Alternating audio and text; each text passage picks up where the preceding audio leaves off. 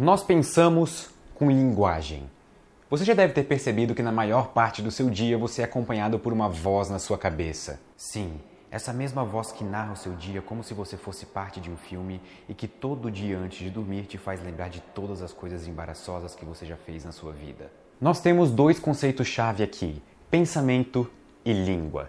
Embora os dois pareçam estar intrinsecamente conectados, na verdade, é um problema em aberto a origem dos nossos pensamentos e qual papel a nossa língua tem neles. Se você for universalista, então para você a linguagem é algo inato e universal a todos os seres humanos. Em outras palavras, todos nós nascemos podendo pensar e a linguagem surge apenas como um reflexo dos nossos pensamentos. Especialmente para a linguística, isso significa que, como o nosso pensamento gera a nossa linguagem e toda a nossa linguagem é fruto do nosso pensamento, então toda linguagem tem os mesmos blocos de construção universais. Resumindo, embora a linguagem possa ser moldada pela cultura e contexto em que um indivíduo vive, todos os seres humanos vão conseguir pensar e interpretar o mundo da mesma maneira. Um experimento feito em 1972 tentou avaliar a diferença entre a percepção de cores entre duas línguas diferentes: o inglês, que possui várias palavras diferentes para várias cores diferentes, e o Dani, uma língua falada por uma tribo na Nova Guiné que possui apenas duas palavras para classificar cores: mola e mili, que basicamente significam a tonalidade e o brilho de uma cor. A ideia era avaliar se as pessoas que falam inglês, que possuem muitas palavras para diferentes cores, conseguem classificar cores mais facilmente do que as pessoas que falam Dani, que possui só duas palavras para classificar cores. O resultado foi muito interessante, porque independente da língua que a pessoa falava, ela demorava mais ou menos o mesmo tempo para classificar cores. Então não importa se você falava inglês, que possui várias palavras, ou se você falava Dani, que possui apenas duas. O tempo que você levava para classificar uma cor era basicamente o mesmo. Isso parecia ser o golpe final para consolidar o universalismo linguístico. Será? Alguns pensamentos e ideias podem ser universais, e algumas pessoas sugeriram que nesse exemplo da classificação das cores não houve diferença por causa da língua, porque nós estávamos avaliando a percepção de um objeto, mas que se fôssemos fazer um outro experimento, só que dessa vez analisando conceitos ao invés de objetos, então diferenças linguísticas teriam um papel significante. E é aqui que entra a relatividade linguística. Diferente do universalismo, que, como nós vimos antes, defende que o pensamento é universal a todos os seres humanos e que a nossa língua surge apenas como uma consequência disso, a relatividade linguística defende que existem diferenças fundamentais entre as línguas e que a língua que o indivíduo fala molda e influencia ativamente a maneira como ele pensa e interpreta o mundo. A primeira forma da relatividade linguística é chamada de determinismo linguístico ou também é conhecido como a hipótese de Sapir-Whorf. O determinismo linguístico é a forma forte da relatividade linguística, e ela diz que a língua que o indivíduo fala molda e determina a maneira como ele pensa. E isso de fato é uma afirmação forte, porque isso basicamente é dizer que sem uma língua não existe pensamento. E nós não precisamos buscar muito longe para encontrar exemplos que refutem essa ideia.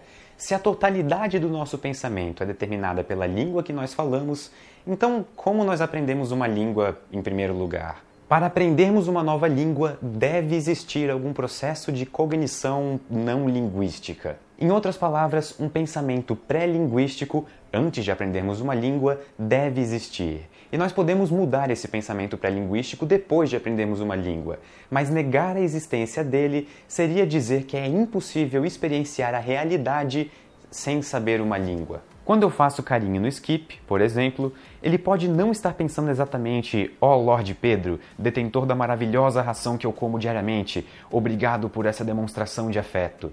Mas isso não significa que ele não esteja experienciando a realidade.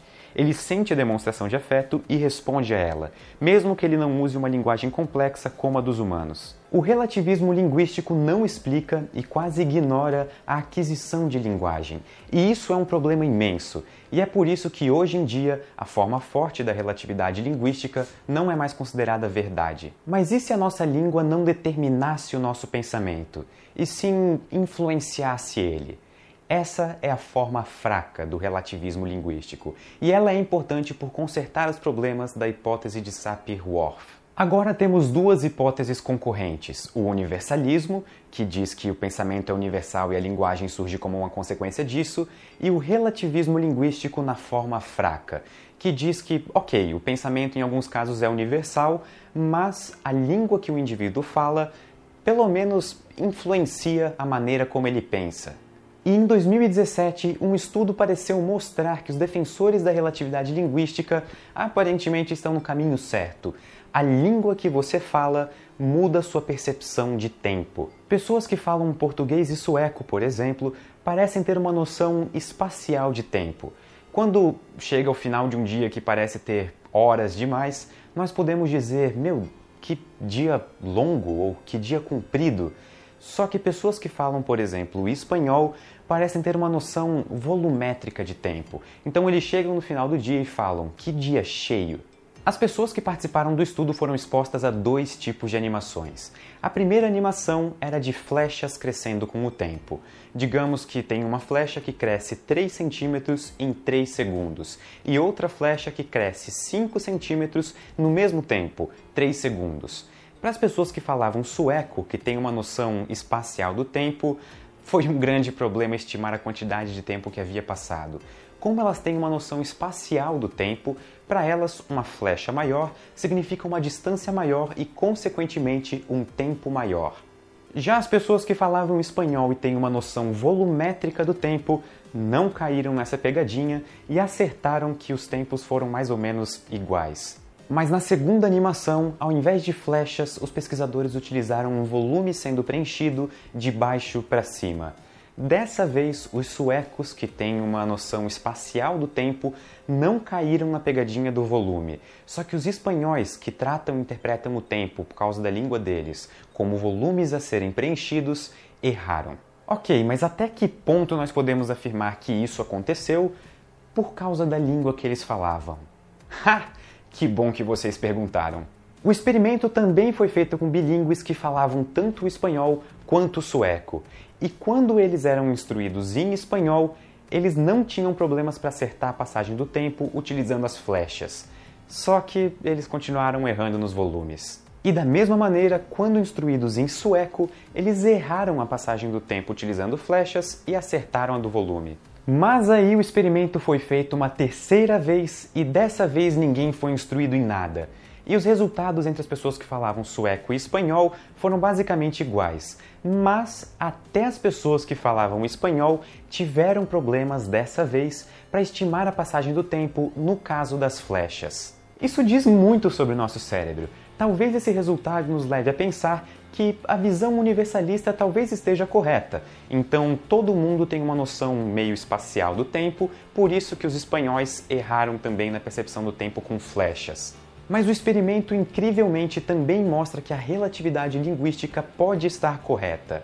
As pessoas que falavam espanhol acertavam no caso da flecha justamente por falarem espanhol e mudarem a sua interpretação do tempo de uma interpretação espacial para uma interpretação volumétrica, por causa da língua que elas falavam. Resumindo, a língua que você fala muda a maneira como você pensa.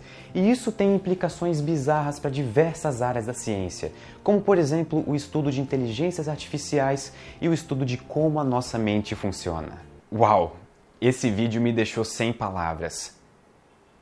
Mas eu ainda consigo pensar esse vídeo foi patrocinado por Cambly, uma ótima maneira de aprender a falar inglês com professores nativos de países como Estados Unidos, Inglaterra, Canadá e Austrália. Disponíveis 24 horas por dia, 7 dias por semana. Você pode se conectar a hora que quiser utilizando seu iPhone, Android ou computador. E você não deve ter vergonha, porque é só falando que você vai aprender.